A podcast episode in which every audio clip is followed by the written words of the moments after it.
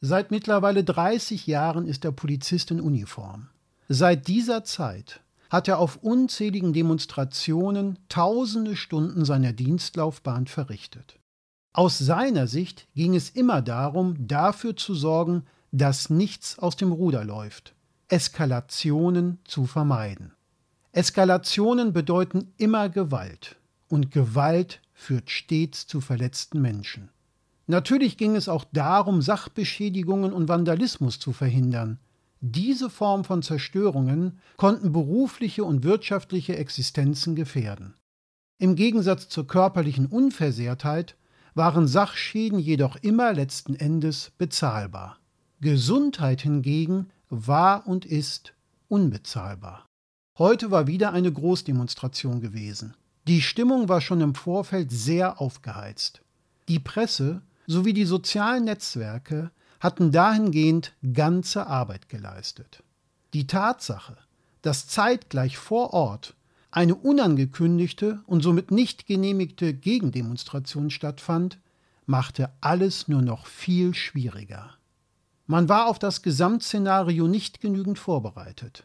Es fehlten Hunderte an Polizisten und von einer im Vorfeld gut vorbereiteten Strategie konnte beim besten Willen keine Rede sein.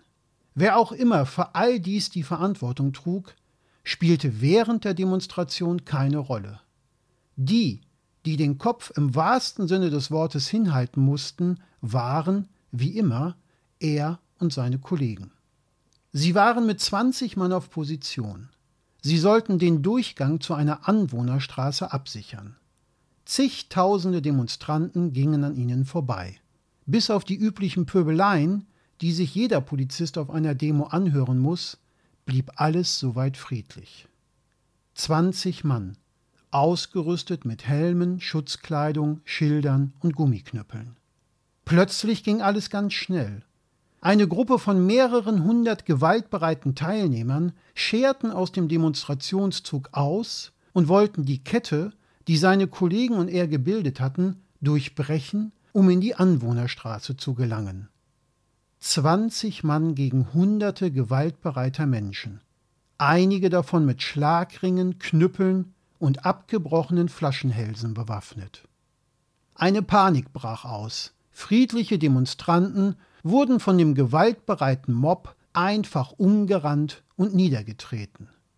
Seine Kollegen und er versuchten alles, um der Situation Herr zu werden. Es war vollkommen aussichtslos. Sie wurden einfach überrannt. Er hatte gar keine andere Wahl und musste sich mit seinem Gummiknüppel, so gut es irgendwie ging, gegen die angreifenden Chaoten zur Wehr setzen. Aber es waren einfach zu viele. Ein Rückzug, von einem geordneten ganz zu schweigen, war nicht mehr möglich. Die Kette, die seine Kollegen und er gebildet hatten, war längst durchbrochen und er war von einer gewaltbereiten Meute umzingelt. Er geriet in Panik und schlug einfach nur noch unkontrolliert auf die größtenteils vermummte Menge um ihn herum ein. Er konnte nicht mehr zwischen gewaltbereiten und friedlichen Demonstranten unterscheiden. Er wollte sich einfach nur noch aus der Umkesselung befreien. Plötzlich, nachdem er in seiner Panik einen durch eine Skimaske für ihn unkenntlichen Kopf hart getroffen hatte, sah er ihre Augen. Diese Augen, die er von Geburt an kannte. Sie starrten ihn völlig entsetzt an. Das Letzte, was sie auf dieser Welt sahen, war ihr Vater in Uniform, der seinen Gummiknüppel, mit dem er sie gerade getroffen hatte, fallen ließ.